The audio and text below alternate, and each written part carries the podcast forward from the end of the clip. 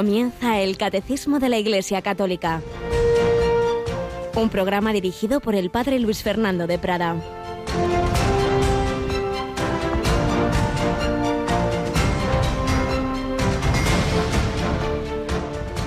Entrad por la puerta estrecha, porque ancha es la puerta y espacioso el camino que lleva a la perdición, y muchos entran por ellos. Qué estrecha es la puerta y qué angosto el camino que lleva a la vida y pocos dan con ellos. Alabado sea Jesús, María y José, muy buenos días en este 22 de junio de 2021, un día que nunca más ha existido ni existirá, no se repetirá, un día único en la historia para ti y para mí. Dios nos lo ha concedido, un día más en nuestra vida, siempre es un milagro, un día para caminar en la buena dirección, y ya hemos oído estas palabras de Jesús en el Evangelio de San Mateo capítulo 7 que se proclaman en el Evangelio de la misa de hoy. En la vida hay que escoger caminos anchos, fáciles, hacer lo que hace todo el mundo, dejarme llevar de, la pereza, de la ira, de la lujuria, de la gula, de lo que me apetece, el, cuerpo que, que, me pide y tal, y ya está, y que me dejen en paz y allá los demás. Camino ancho, lo fácil. Camino estrecho, angosto, de pocos, cuesta, sí, pero al final llena el corazón de paz y alegría, no solo nos lleva a la vida eterna, sino que nos da ya aquí esa alegría interior de hacer el bien. Y ese es el camino que han seguido los santos y particularmente los mártires. Hoy recordamos aquellos primeros mártires del anglicanismo bajo Enrique VIII, Santo Tomás Moro, patrono de los políticos. Madre mía, puso su conciencia, su fidelidad a Cristo por encima de su puesto, de su honor y de su vida, y de su vida, igualito que lo que suele pasar con los políticos de nuestro mundo. Por eso San Juan Pablo II proclamó a Santo Tomás Moro patrono de ellos. Y nos ha dicho también Jesús eh, qué estrecha es la puerta y el camino que lleva a la vida. Y precisamente es curioso que entre esos mártires que hubo en aquellos momentos de ruptura de Inglaterra, de la Inglaterra de Enrique VIII con, con la Iglesia Católica, están aquellos monjes a los que les dicen, si no juráis la fidelidad al rey por encima del papa, matamos, os echamos al Támesis, ahí, ahí os ahogaremos, ahí, etcétera. Y responden, bueno, nosotros lo que queremos es llegar al cielo, que sea por tierra o por el río, nos da igual. Pues sí, llegaron al cielo. Ese es nuestro camino. Pedimos a los santos y a los mártires que nos ayuden a ser fieles a Jesucristo. Y aquí estamos un servidor, Padre Luis Fernando, y Yolanda Gómez. Buenos días, Yoli. Muy buenos días, Padre. Bueno, pues en esta semana tenemos una serie también de retransmisiones especiales en ese espíritu de, de seguir colaborando con el Señor y con la Virgen María, la principal colaboradora evidentemente de nuestro Señor Jesucristo, para llevarnos a todos al cielo. Y es que se van extendiendo las Radio Marías por todo el mundo y es importante que nos reunamos. Cada tres años hay un congreso mundial en el que el servidor ha participado pues ya varias veces, son preciosos, nos reunimos presidentes, directores, los principales eh, cargos de las distintas Radio Marías del mundo. Normalmente lo hacemos presencialmente en Italia, pero en estas circunstancias todavía no es prudente. Lo haremos virtualmente en este viernes y sábado y con una, eso sí, con algunas retransmisiones mundiales. En primer lugar, el jueves, anticipando ya, pidiendo por los frutos de ese congreso que empieza el viernes, pues nos vamos a un santuario con el que estamos conectándonos ya muchas veces, ¿verdad, Yoli? Sí, nos vamos al santuario mariano de Quivejo, que está en Ruanda, y a las 4 de la tarde, las 3 en Canarias, vamos a retransmitir la Santa Misa desde allí. Y luego en ese itinerario que, que, vamos haciendo, todas las Radio Marías del mundo, de más o menos cada mes o mes y medio, tenemos un Santo Rosario desde algún lugar significativo. Empezábamos el 25 de marzo, como no, desde Nazaret.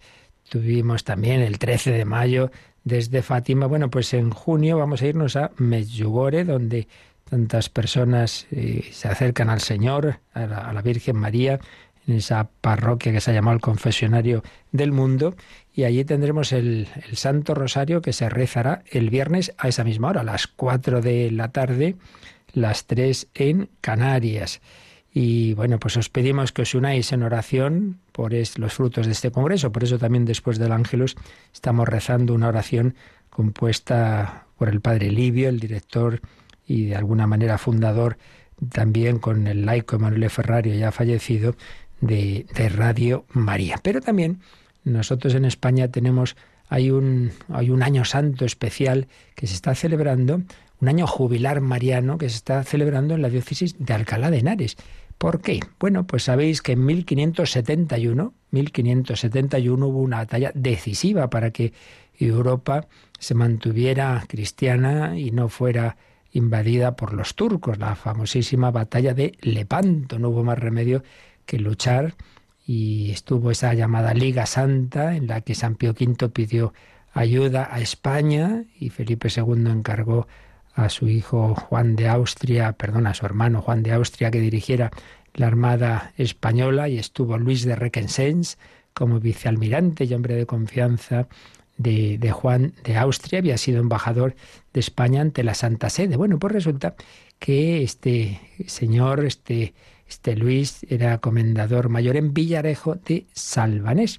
Y concluida la batalla de Lepanto, pues hubo mucho agradecimiento, mucha gratitud, porque se vio que había habido ahí una intervención de la Virgen María, a la que San Pío V, como sabéis, había estado rezando el rosario y atribuyó a esa oración esa victoria. Y por eso se instituyó en el día de la batalla, el 7 de octubre, pero en aquel año fue primer domingo de octubre, eh, la fiesta de Nuestra Señora de la Virgen de la Victoria y luego ya eso ha quedado como la Virgen del Rosario, el 7 de octubre. Pues bien, según parece, la imagen ante la que rezó el mismo Papa, el Papa San Pío V, la, la, regaló a este personaje y llegó aquí a España. Y la tenemos aquí, en esta diócesis de, de Alcalá de Henares.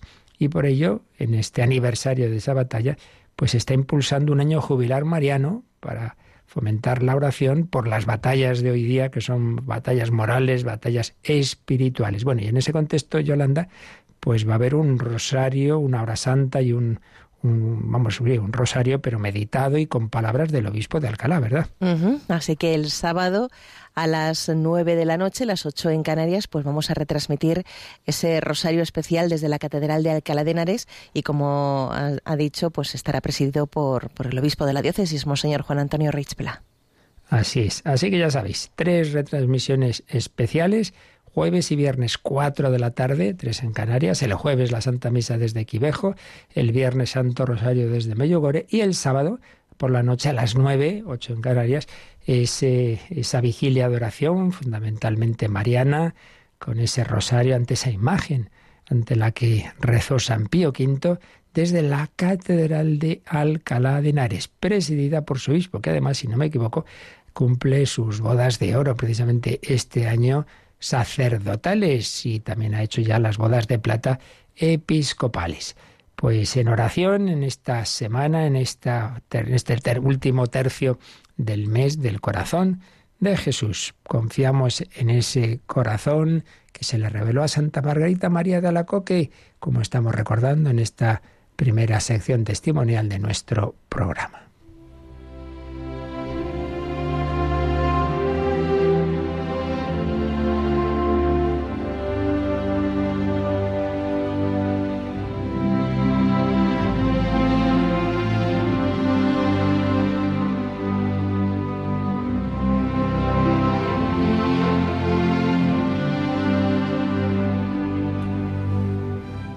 Santa Margarita María, de su autobiografía, edición del padre Pablo Cervera. Estábamos viendo esas circunstancias familiares tan durísimas, tan peculiares al haber, al faltar ya su padre, Margarita y su madre quedan sometidos a unos familiares que los tratan, la verdad es que de, bastante malas maneras, pero Margarita ve en ello pues caminos del Señor, de su providencia, para santificarla, para acercarla a Él.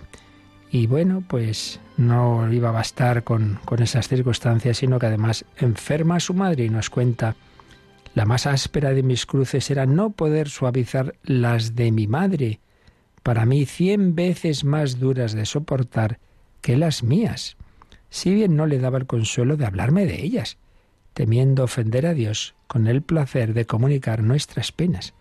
Por un lado vemos ese amor que le tenía a su madre Y cuántas veces nos pasa esto, ¿no? Que uno sufre más de ver sufrir a un ser querido que por uno mismo. Pero por otro lado, pues prefería que no, no desahogarse mutuamente. Decían, bueno, así eso puede, puede no ser bueno espiritualmente. Pero era en sus enfermedades donde mi sufrimiento llegaba al extremo, porque entregada por completo a mis pobres cuidados y servicios, sufría mucho, tanto más cuanto que a veces se hallaba todo cerrado con llave, y me era preciso ir a mendigar hasta huevos y otras cosas necesarias para los enfermos. Esa situación que decíamos familiar tan, tan dura como si fueran ahí casi esclavas. Esto era una pequeña aflicción para mi carácter tímido, aun pidiéndolo en casas de campesinos, pues me decían a menudo más de lo que hubiera deseado. le dirían, pero bueno, ¿qué, pasa con vuestros familiares? ¿Qué, ¿Qué, pasa? Que ellos no, no os pueden dar lo que, lo que necesitáis. Realmente era una situación pues muy, muy extraña. Y en una erisipela mortal que tuvo su madre en la cabeza, de una hinchazón, inflamación y dureza horribles, que la ponía a las puertas de la muerte, se contentaron con que un pobre cirujano de pueblo que pasaba por allí la hiciera sangrar, el cual me dijo que sin milagro no podría vivir.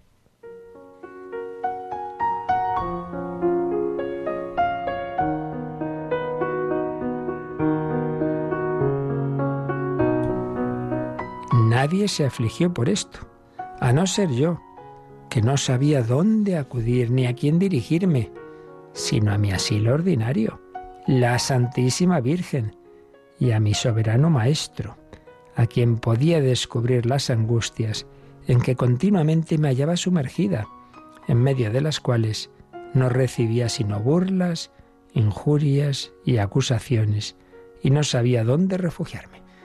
Pues cuántos de vosotros estaréis en situaciones familiares difíciles, enfermos que, es difícil saber atender, con personas que no comprenden la situación, con familiares que se desentienden, que te toca a ti, que tus hermanos pasan del asunto. Bueno, son los caminos también que el Señor, desde luego no es que quiera que eso sea así, pero lo permite para santificarte, que no te amargues, que no te lleves al resentimiento, sino acude al Señor como hacía Margarita María, a Jesús y a María, habiendo pues ido a misa el día de la circuncisión de nuestro Señor, para pedirle que se dignase ser el mismo el médico y el remedio de mi pobre madre, y enseñarme a mí lo que debía hacer, lo cual hizo con tanta misericordia que a mi vuelta encontré reventada la mejilla con una llaga, casi tan ancha como la palma de la mano, la cual despedía un hedor insoportable y nadie quería acercarse a la enferma. Yo no sabía curar llagas, y ni siquiera podía verlas ni tocarlas. Para esta no tenía yo más ungüento que el de la divina providencia, y todos los días cortaba mucha carne podrida. Me sentía con tanto valor y confianza en la bondad de mi soberano, que parecía hallarse siempre presente, que al fin, en pocos días, ella se curó contra toda humana esperanza.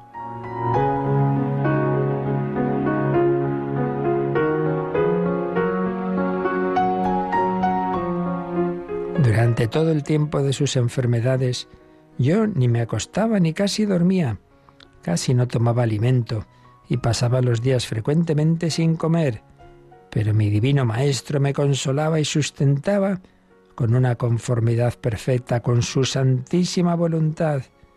Sin dirigirme más que a Él en todo lo que me pasaba, le decía, Mi soberano Maestro, si no lo quisieras, esto no sucedería. Pero doy gracias de que lo hayas permitido para hacerme semejante a ti. Pues creo que tenemos buena enseñanza para nuestra vida y sus momentos más difíciles, cruces, enfermedades, incomprensiones. Sí, Señor, si tú no quisieras esto, no lo permitirías. No es que Dios quiera directamente, por supuesto, el mal como tal, nunca, pero en su providencia que juega con nuestras libertades y con el mal uso de las mismas, y dejar la cizaña en medio del trigo, lo permite porque sabe sacar bien de todo ello y sabe que así crezcamos en fe, en esperanza, en amor, que vayamos acercándonos, uniéndonos a Dios a través de esas purificaciones de las cruces, confiando en Él. Esto me ha recordado a cuando Santo Tomás Moro, que ya estaba cerca de su muerte, pero aún no era segura, le escribía a su hija Margarita, todo, todo lo que ocurre Dios lo permite y si lo permite, por malo que nos parezca, es siempre lo mejor. Pues confiemos en el Señor, pidamos esa confianza en la divina providencia. Dios siempre sabe más. Corazón de Jesús, en ti confío.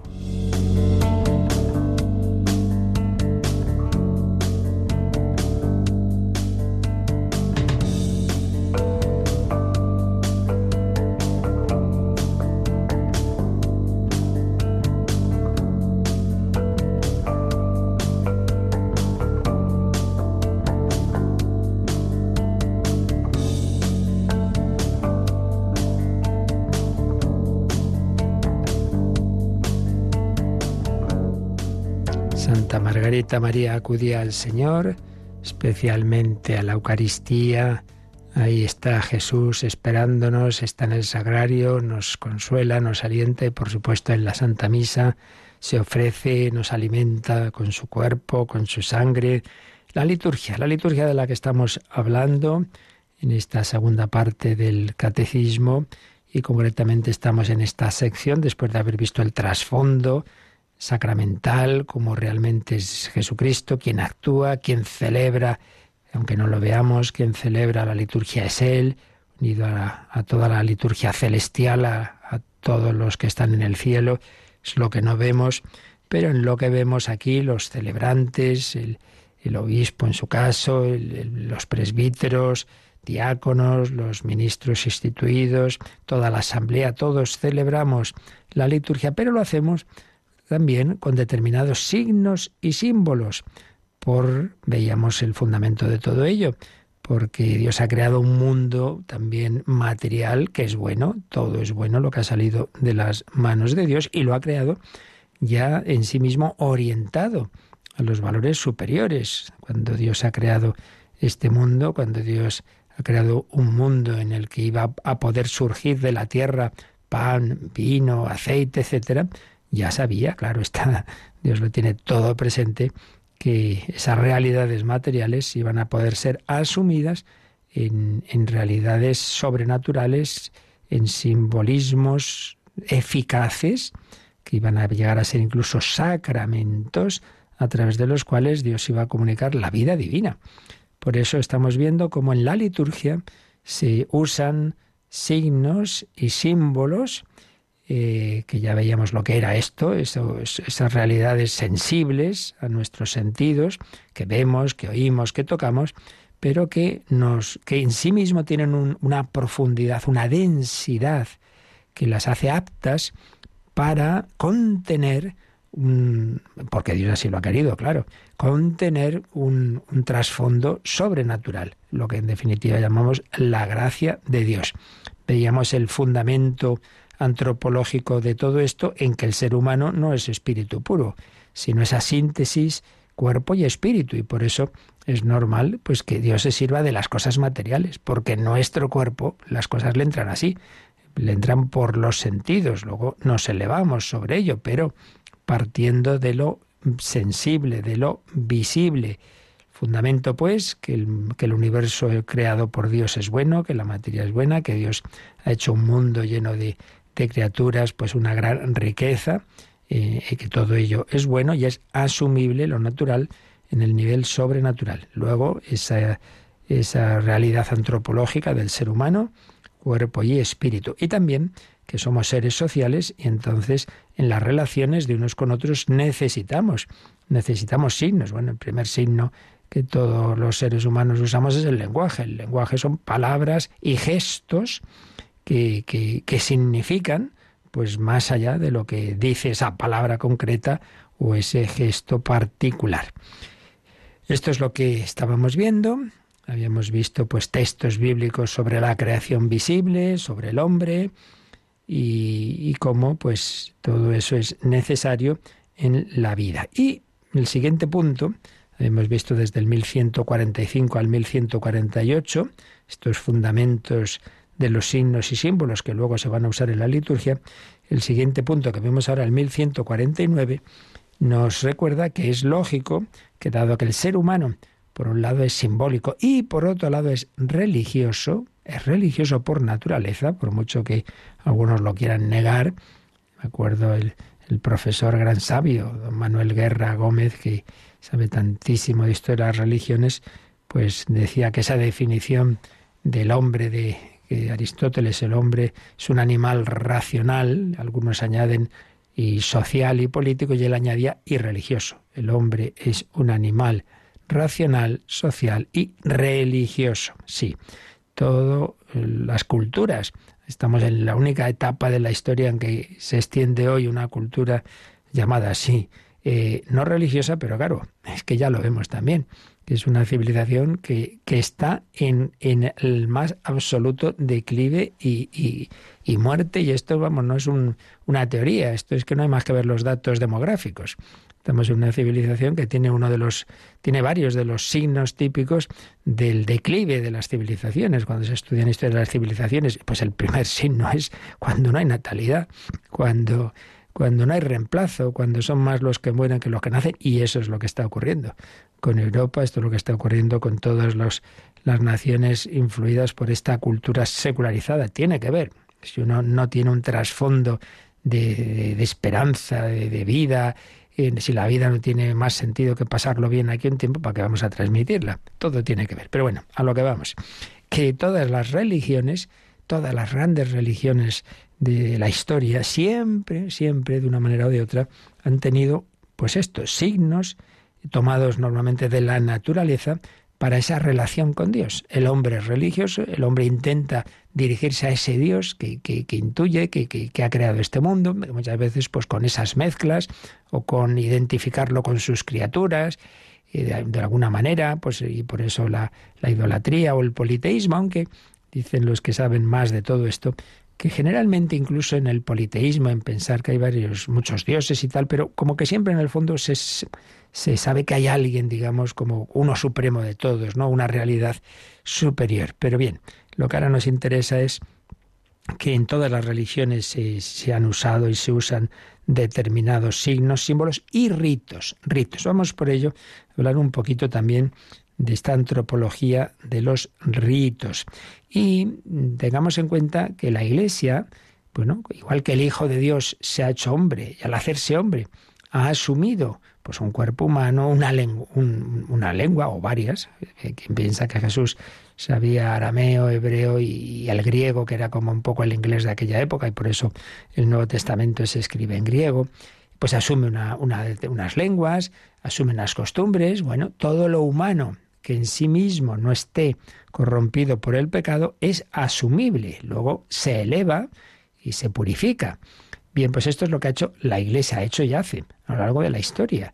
Se encuentra con muchas realidades en las diversas culturas que a veces en sí mismas son barbaridades y ya está, pues sacrificios de niños, pues esto no hay aquí nada que asumir, evidentemente. Pero hay otras realidades, otras costumbres que cambiándoles el sentido y elevándolas y poniéndolas en un contexto, en el contexto teológico adecuado, pues pueden, pueden ser asumidas. Esto ha pasado con fiestas, ha pasado con, con determinados signos y símbolos. Y esto es lo que nos va a decir el número 1149. Lo leemos, Yolanda. Las grandes religiones de la humanidad atestiguan, a menudo de forma impresionante, este sentido cósmico y simbólico de los ritos religiosos.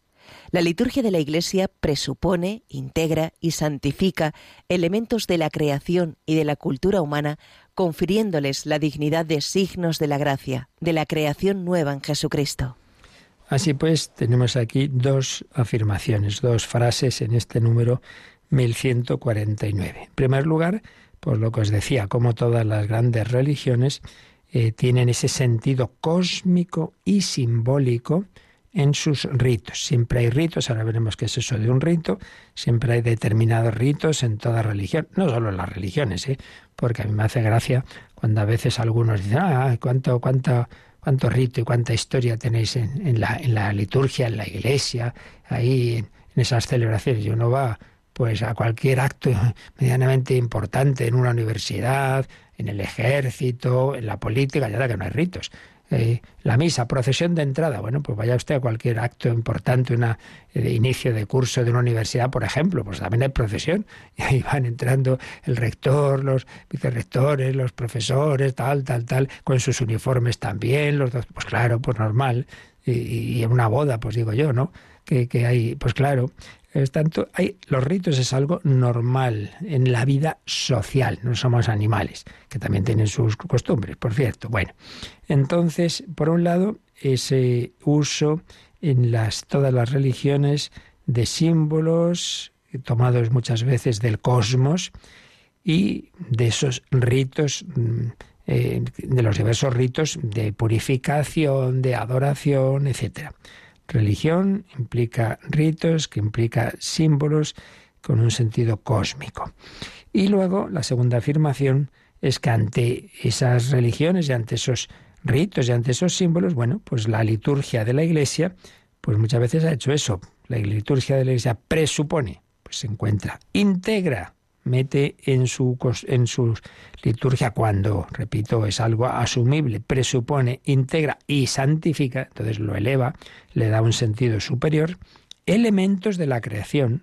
Claro, pues lo vemos, por ejemplo, las fiestas, grandes fiestas judías, eh, tenían un trasfondo natural, un trasfondo natural, por ejemplo, la Pascua.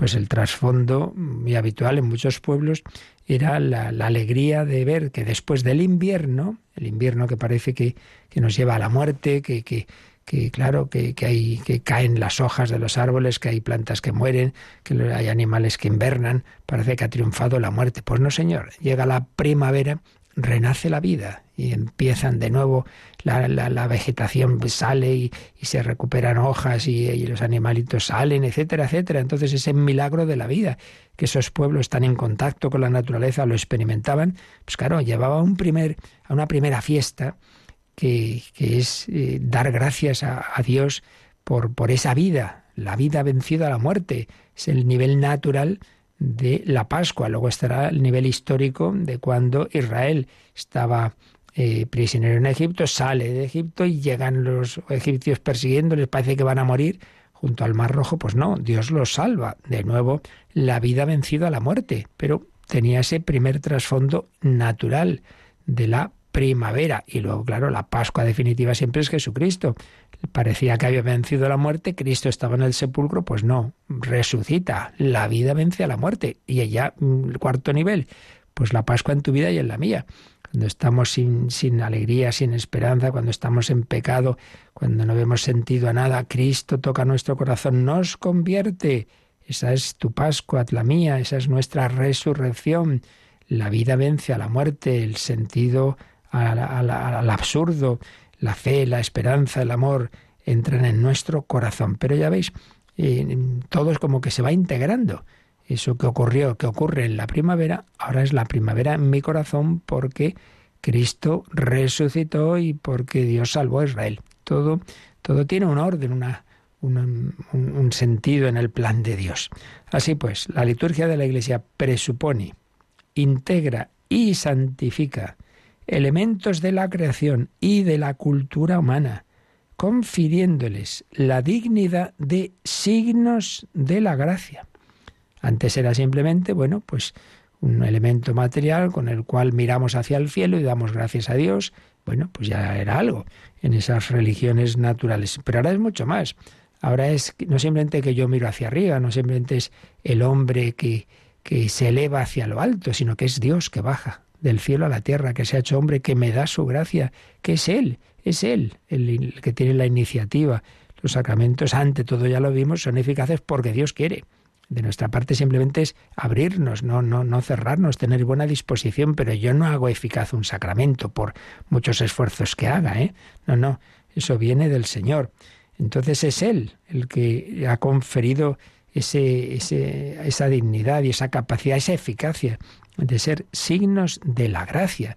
Nosotros recibimos de la naturaleza, ese, cogemos ese trigo, hacemos ese pan, sí, sí, pero el pan no se va a convertir en el cuerpo de Cristo si el Espíritu Santo no actúa. Bueno, pero hay que poner el pan.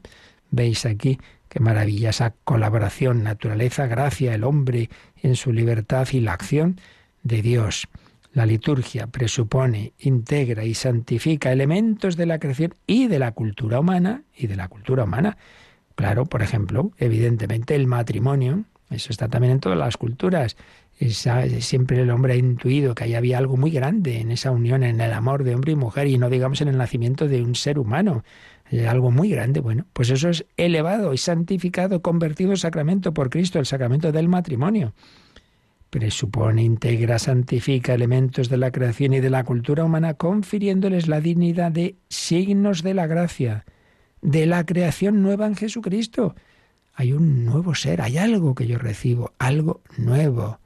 La, creación nueva en Jesucristo. Bueno, pero vamos a quedarnos un momento dando gracias a Dios y pensemos esto, ¿eh? cuando no solo San Francisco de Asís o San Juan de la Cruz o San Ignacio de Loyola, todos los santos han valorado, por supuesto, la mayor forma de presencia del Señor es la Eucaristía, ya lo sabemos, pero también el encontrar a Dios en la naturaleza es como un primer paso de esa revelación de Dios y la han valorado mucho cuando tienen el alma, cuando el alma está llena de fe, ve a Dios, lo siente ahí en, en esa puesta de sol, en ese viento, en esa noche, en, ese, en esos pájaros. Sí, sí, escuchemos al Señor, pidámosle ese, ese corazón, ese oído abierto para escuchar su palabra en esa naturaleza que Él ha creado.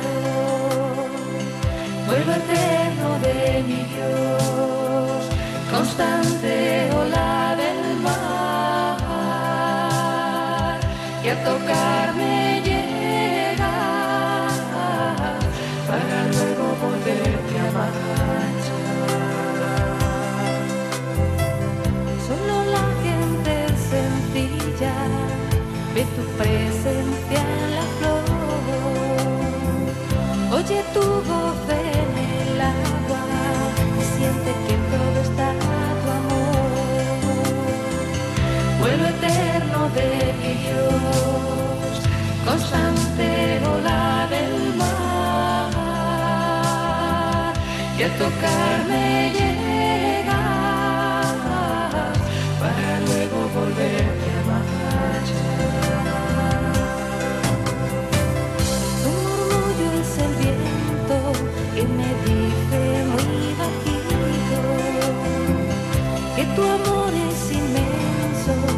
es eterno, es infinito. Fue lo eterno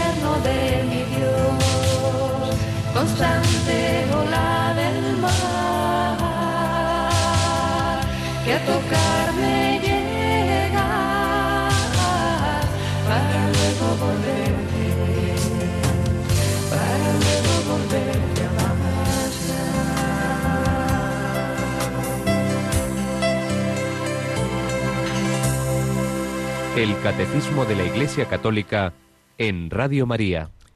Pues sí, Dios nos habla por esos caminos de una primera revelación natural esa naturaleza en la que tantas personas, tantas religiones han encontrado pues esos, esas huellas de Dios, evidentemente todo ello superado de una manera superabundante en la revelación en Cristo y el Espíritu Santo, pero eso no quita que siga siendo un, camino y un primer paso que la Iglesia misma, como vemos, integra en su liturgia. Como nos ha hablado aquí este número de las diversas religiones, el catecismo siempre nos ayuda a relacionar toda la doctrina católica, a ver su coherencia, nos invita a que miremos números de otra parte del catecismo que tienen que ver con lo que estamos tratando.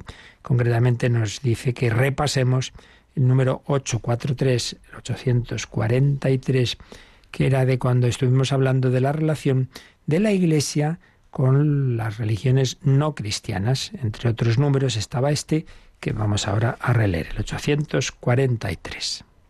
La Iglesia reconoce en las otras religiones la búsqueda entre sombras e imágenes del Dios desconocido pero próximo, ya que es Él quien da a todos la vida, el aliento y todas las cosas, y quiere que todos los hombres se salven. Así, la Iglesia aprecia todo lo bueno y verdadero que puede encontrarse en las diversas religiones como una preparación al Evangelio y como un don de aquel que ilumina a todos los hombres para que al fin tengan la vida. Pues aquí es, un, número con una serie de citas que, que ahí venían y que ya en su día vimos de otros documentos del magisterio de la Iglesia y que es un tema siempre como, como otros, ¿verdad? Que hace falta tener mucho equilibrio y, buena formación, porque es fácil caer en dos extremos en este tema de la relación de la Iglesia con otras religiones, ¿no? El extremo más habitual en nuestro mundo, pues ya sabemos cuál es, como estamos en un mundo que no cree en nada sólido, un mundo en el que el dogma es el relativismo, pues claro, el extremo habitual es decir, bueno, sí da igual una religión que otra, ¿no? Pues eso, cada uno tiene la suya, pues aquí nosotros tenemos esta, pero en otros sitios tenemos otra, como si fuera un mero producto cultural un mero producto humano. Entonces, bueno, pues una religión tendrá quizá algún valor más que otra, pero bueno, en el fondo todos son productos humanos. Pues mire usted, ¿no? Porque una cosa es el esfuerzo del hombre, como aquí dice, que busca a Dios en sombras y bajo imágenes, y está muy bien esa búsqueda. Dios así ha puesto en los corazones de todos los hombres un, un, deseo de buscar a Dios. Pero una cosa es eso y otra cosa es que Dios mismo haya hablado, que Dios mismo haya buscado él al hombre, se haya revelado. Por tanto, no es lo mismo, no es lo mismo. Y no es lo mismo un trozo de pan duro que una magnífica napolitana, ¿verdad que no? Bueno, pues no es lo mismo. Pero es verdad que también cabe el otro extremo, ¿no? Que es aquí todo, aquí todo, todo lo demás, todo lo que la iglesia, todo es falso y todo es del demonio. Y mire, pues no, gracias a Dios no porque el hombre ha sido creado por Dios a su imagen y semejanza. Y Dios ha puesto pues eh, una búsqueda de la verdad y hay elementos de verdad, claro que sí, en la filosofía y en las religiones y por tanto la Iglesia en su relación con, con las diversas religiones dice lo que aquí se nos ha dicho, ¿no? Eh, aprecia, aprecia lo bueno y verdadero que se encuentra en las diversas religiones y, lo, y no solo eso, no solo como algo que en sí mismo son valores buenos, sino que muchas veces ahí hay una preparación al Evangelio, algo que digamos eh, prepara a esas personas a ver que eso que, tienen de bueno llega al máximo en, en, en, el Evangelio, llega al máximo en lo que se les anuncia, pero, pero siempre partiendo de lo que ya hay ahí de bueno un, don de Dios que, ha dado, que ha puesto en la naturaleza humana ese deseo de su búsqueda y que, bueno, esa búsqueda va a encontrar la plenitud en la comunicación, esa ya viene de lo alto, del Hijo de Dios y del Espíritu Santo. Pero bueno, lo que ahora aquí nos interesa, esto siempre entra un repasito, es el ser conscientes de que, eh, así como en todas las religiones hay diversos ritos, bueno, pues también la Iglesia en su liturgia, pues tiene ritos y que en ellos ha empleado siempre y emplea elevándolos y purificándolos, pues estos distintos ritos y elementos. Y en este sentido podemos ampliar un poquito, eh, entender qué es esto, un poco más esto del rito, pues volviendo una vez más a este estupendo manual del padre José Granados, el Tratado General de los Sacramentos y nos habla de cómo en la Biblia aparecen pues distintos ritos, no solo los del pueblo de Israel, sino que aparecen ya en las primeras páginas de la Biblia eh, aspectos religiosos, recordémoslo, antes de que Dios forme al pueblo de Israel. Y ahí tenemos pues la ofrenda de Abel, recordemos, ¿no? Esos sacrificios que Abel ofrecía. Tenemos el sacrificio de Noé. Tenemos, por supuesto, a Abraham, todo eso es, pues, pues son esas etapas previas de la historia. Y ahí vemos un signo, pues eso, de cómo que el ser eh, humano es, mm, dice el padre Granados, un animal ritual, ritual. Y cómo, pues los últimos siglos de la llamada modernidad, pues muchas veces se ríen de esto y tachan de infantil el rito. Y sí, bueno, pues lo que os decía antes, los ritos siempre están, están en, toda la, cultura y si no están en el sentido religioso, pues anda que no hay ritos también. antes no lo decía, por ejemplo, en, en, el fútbol, oiga, no hay ritos al inicio y no digamos en algunas competiciones, bueno, esos himnos y hay todo el mundo emocionado y cantando y tal, bueno, son ritos también, ¿no? Entonces, es algo, es algo del ser humano somos seres sociales, nos gusta unirnos, nos unen esos cantos, nos unen esos, esos gestos, etcétera, etcétera. Por lo tanto, es algo mm, propio del hombre en cuanto ser social. Pero también en el sentido religioso, pues tiene estas características el rito. Primero esto que digo, es algo colectivo, se celebra en grupo, es también tradicional, se hereda y se transmite tiene capacidad para dar sentido y orientación a la vida, es un espacio desde el que se puede pensar y fundamenta pues muchas veces lo que, lo que se hace en la sociedad. Eh, está asociado el rito con frecuencia al nacimiento del lenguaje y de la personalidad desde la infancia. Eh, podemos ver, por ejemplo, en, y ahora ya sí, en el pueblo de Israel, como cuando ese pueblo se está formando ya de una manera más clara es cuando sale de Egipto, ¿verdad? Cuando va por el desierto. Bueno, pues cómo, ¿hacia dónde va el pueblo? A ofrecer un sacrificio a Dios en el monte Sinaí. Ese era el motivo que habían dado para salir de Egipto, que Dios nos pide que ofrezcamos un sacrificio. El rito nace a partir de un evento originario que es la manifestación de Dios, lo que se llama la hierofanía. Dios se manifiesta, recordemos eh, en el Sinaí, cuando se establece esa alianza entre Dios y el pueblo, menuda manifestación entre truenos y rayos. La hierofanía, una manifestación de Dios, implica una distinción entre el ámbito sagrado y lo profano, lo cual da una estructura al espacio del mundo. El rito ayuda a establecer un anclaje de la tierra en lo divino, un centro que orienta al cosmos, que lo ordena, que así pues le hace fácil al hombre, digamos, habitar el mundo.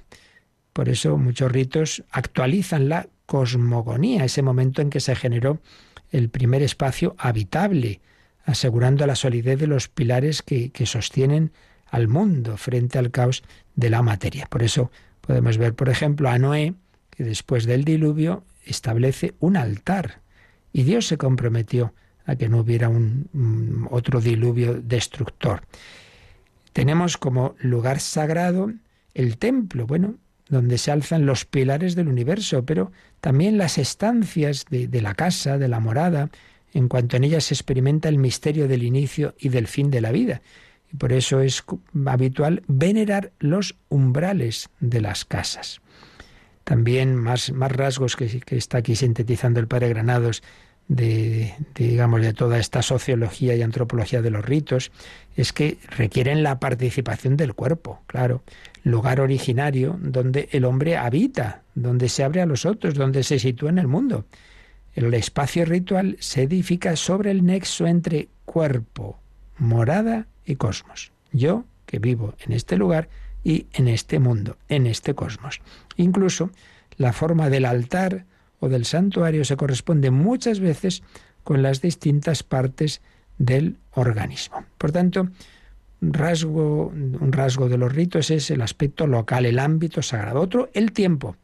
Los ritos ayudan a orientarse en el tiempo y por eso siempre ha habido ritos de paso de la infancia a la juventud, al matrimonio, ritos de paso en las diversas etapas de la vida ritos de separación, como los funerales, ritos de transición, un embarazo, un desposorio, ritos de incorporación, como un matrimonio, una iniciación a la vida adulta.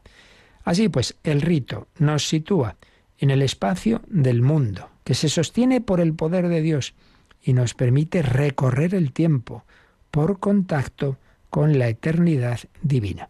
Son dos dimensiones, la local y la temporal, bien trabadas. Cuando se construye el santuario, se construye también el año, digámoslo así, con todos sus días, ya que es el templo, el templo, templum, donde se regenera el tiempo, tempus, templum, templo, y tempus, tiempo, son palabras de etimologías emparentadas.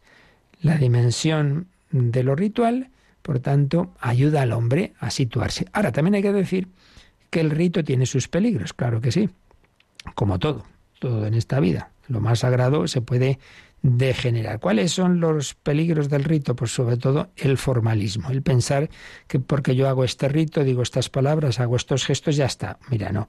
Y ahí es donde tenemos la crítica de los profetas, ya lo veremos, de los salmos, a un rito vacío, a simplemente hacer y decir cosas, pero sin poner el corazón.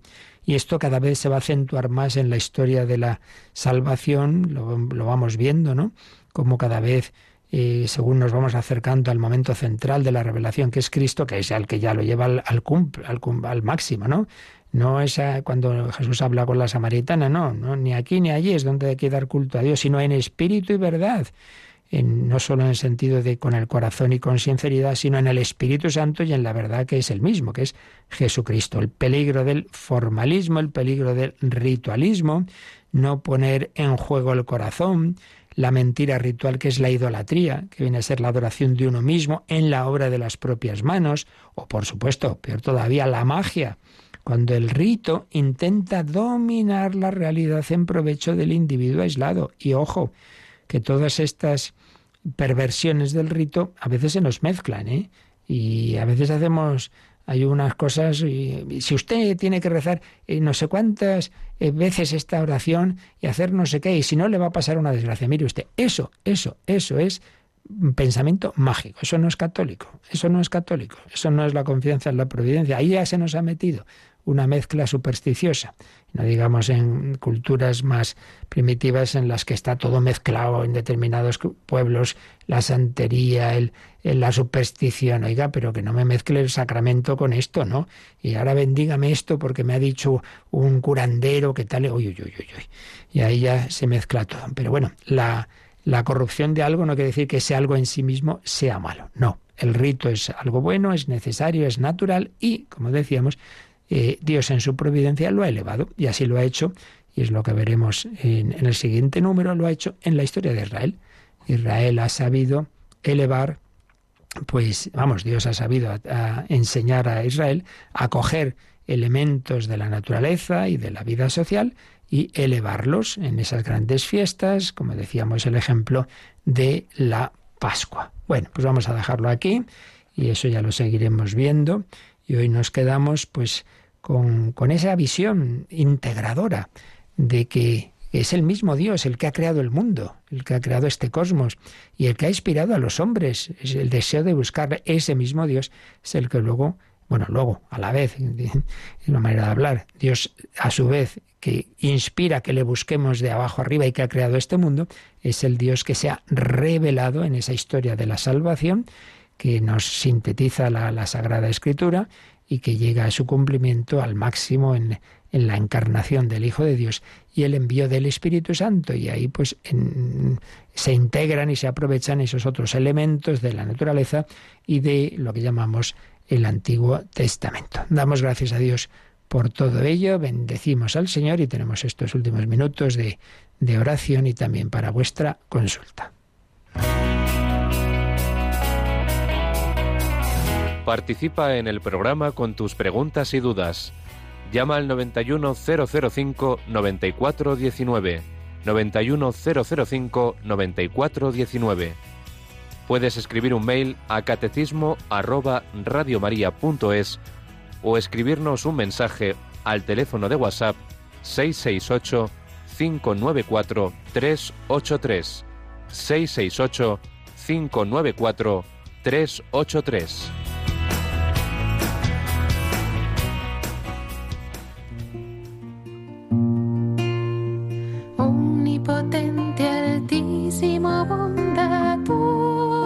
Señor, tuya es la alabanza, gloria y el honor. Tan solo tú eres digno de toda bendición y nunca es digno el hombre de hacer de ti mención. Loado seas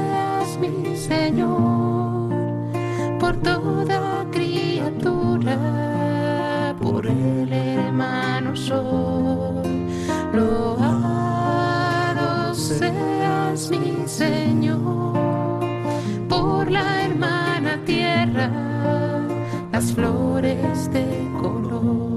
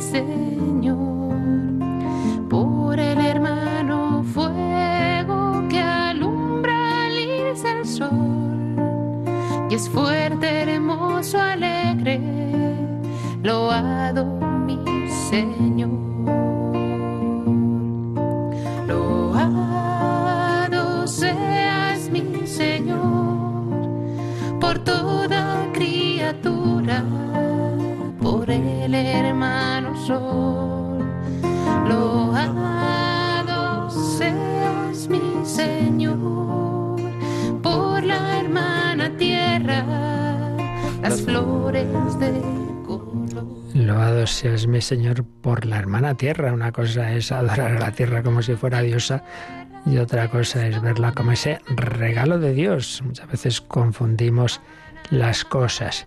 Eh, ha escrito un oyente siempre atento que quizá me, me he explicado mal cuando he dicho yo que estamos en la primera cultura no religiosa, no digo del mundo, me estaba refiriendo a Occidente en concreto, a Europa. Claro que la inmensa mayoría de la humanidad es religiosa y hay mucha...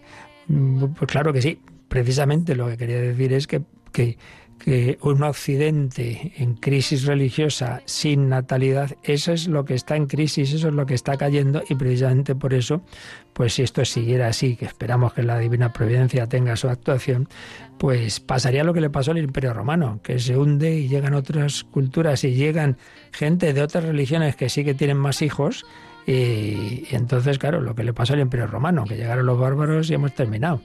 Pero, por supuesto, me refiero a eso, a, este, a la Europa y, a los países influidos por ella, no a todo el mundo, porque, repito, el hombre religioso naturalmente y por ello siempre la mayoría de la humanidad tendrá ese sentido religioso. Y el que no lo tiene hace religiones de otras cosas. Esto es interesante. A veces se hace de la política, del deporte, de la música, pues por religiones y se hacen ídolos de, de tantos personajes. ¿Tenemos alguna llamada, Yolanda? Sí, nos han escrito eh, al WhatsApp de Radio María y nos dice buenos días. Una pregunta. Estuve en un matrimonio que se realizó por la iglesia, pero allí solo dieron unas palabras del Evangelio, pero no fue más y no dieron la comunión a los novios ni a nadie. ¿Está bien esto? Ellos firmaron un papel, pero para mí no creo que estén casados como Dios manda. Soy Miriam de Valencia. Gracias por tanto bien. No, Miriam, mira, es que ahí confundimos cosas. El sacramento del matrimonio es en sí mismo, es un sacramento que se realiza simplemente por el sí de los esposos, de los novios, ante el testigo cualificado, que normalmente es un sacerdote, pero incluso en caso de necesidad pudiera no serlo. Eso es, el sacramento del matrimonio se realiza así. Y de hecho, en circunstancias en que no, en que, en que porque no, por distintas razones, no puede haber misa, mm, está previsto en el ritual. El ritual del matrimonio, uno coge el libro y ves que te pone el sacramento dentro de la misa, sacramento del matrimonio fuera de la misa. Por tanto, sí puede ser fuera de la misa y sin comunión. porque en sí mismo es un sacramento el, el, el, la entrega mutua, el decir que sí, y entonces lo que se hace es una liturgia de la palabra, en efecto. Entonces se suele leer, pues eso, algunas lecturas, el Evangelio, etcétera, y lo principal siempre es esas palabras que a su vez hay varias posibilidades, ¿no? Del sí de uno a otro.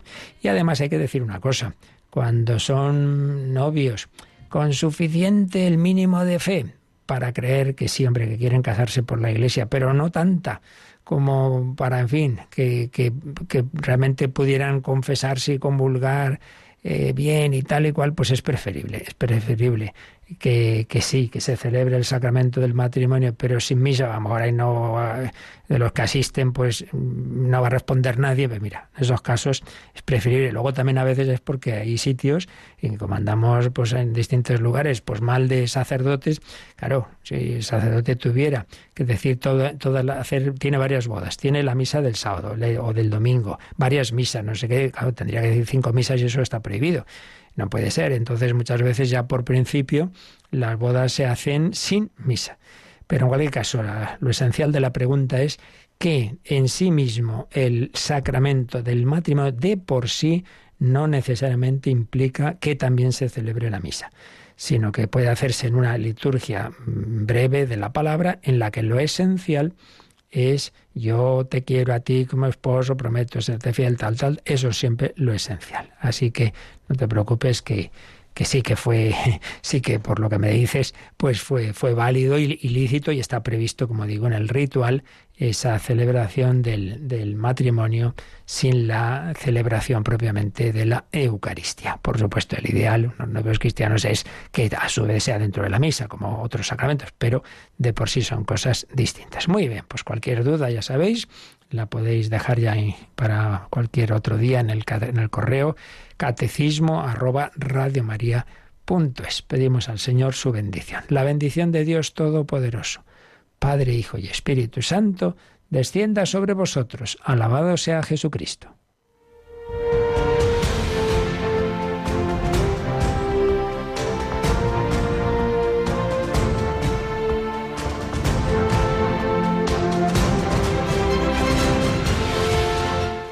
Han escuchado en Radio María el Catecismo de la Iglesia Católica, un programa dirigido por el Padre Luis Fernando de Prada.